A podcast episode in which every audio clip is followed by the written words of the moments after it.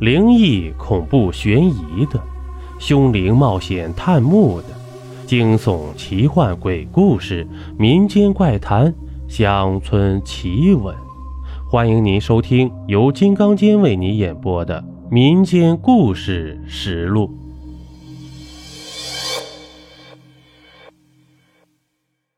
欢迎收听来自殡仪馆附近的人，咱们书接上集。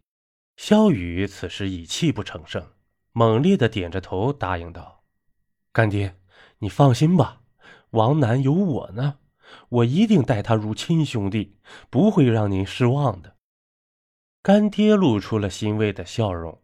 片刻，干爹身体一瘫，没有了任何回应。快叫大夫！萧雨喊着。大夫来了，几经检查后说道：“人已经走了。”记录一下死亡时间，因为王楠家亲戚朋友很少，而且平时几乎不走动，所以肖雨叫来了自己父母帮着王楠料理后事。这到了殡仪馆，肖雨的父母帮忙把所有的事安排妥当后，本打算陪两个孩子一起守灵，可两个孩子执意说让他们回去休息，第二天再来。父母心想也是。王楠家发生了这样的事，心里肯定有很多想说的话。他们俩在这儿啊，肯定不方便，所以就答应着回去了。这一切都安排完，已经很晚了。之前没心情，也想不起来吃东西。萧雨此时才想起来，应该准备点吃的。故人已去，世人不能再倒了呀。然后就去买了点吃的，回来让王楠和自己一起吃点这没想到，王楠就像换了个人一样，突然间很轻松似的，拿起了吃的就开吃，没吃几口就问萧雨买酒没？喝点咱还得好好活，不能一直伤心下去。这萧雨看王楠竟然有这样的状态，心情啊也瞬间好了起来。等着，我这就去买。萧雨又多买了些吃的和酒回来，两个人无声的吃着喝着。大概是因为王楠情绪还没有他调整好，这酒其实没喝多少啊，就出现了醉酒的状态，躺在灵堂的椅子上，没多一会儿就睡着了。萧雨一个人坐在那儿发呆，这过了一会儿，拿出自己的手机就翻看了起来，看看微信吧。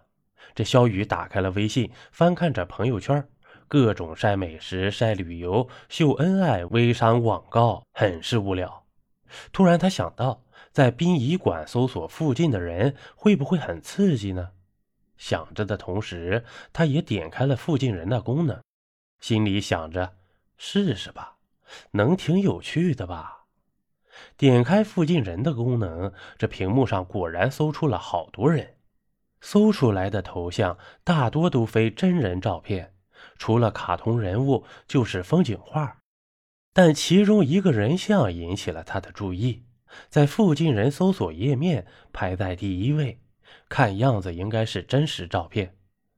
他点开这个头像，再次点开头像放大，确定应该是真实头像了。一个穿着白色连衣裙的女孩，黑色的长发披在身后，面容清纯可爱，很白皙的皮肤啊，长长的连衣裙荡在脚踝，肉粉色的高跟凉鞋显得这个女孩别有一番清新脱俗的感觉。又看了看她的微信名，等你来，嘿，挺清纯的女孩叫这样的名字，有点意思。加他试试。这边想着，边添加对方为好友。没过一会儿，对方通过验证了。嘿，这把萧雨乐坏了，一扫干爹去世的不快。既然添加上了，那就开聊吧。你好，美女。片刻，对方回复：“你好。”肖雨心里美极了，竟然回复我了，美女。这大半夜都不睡意，那一起聊聊天吧。对方回复：“好的，我是用附近人添加你好友的，显示的距离是五十米，我们离的应该很近。我在殡仪馆，你在哪里呀？”过了好久，对方都没有回信。小雨有些着急，心想是不是说自己在殡仪馆把对方吓到了？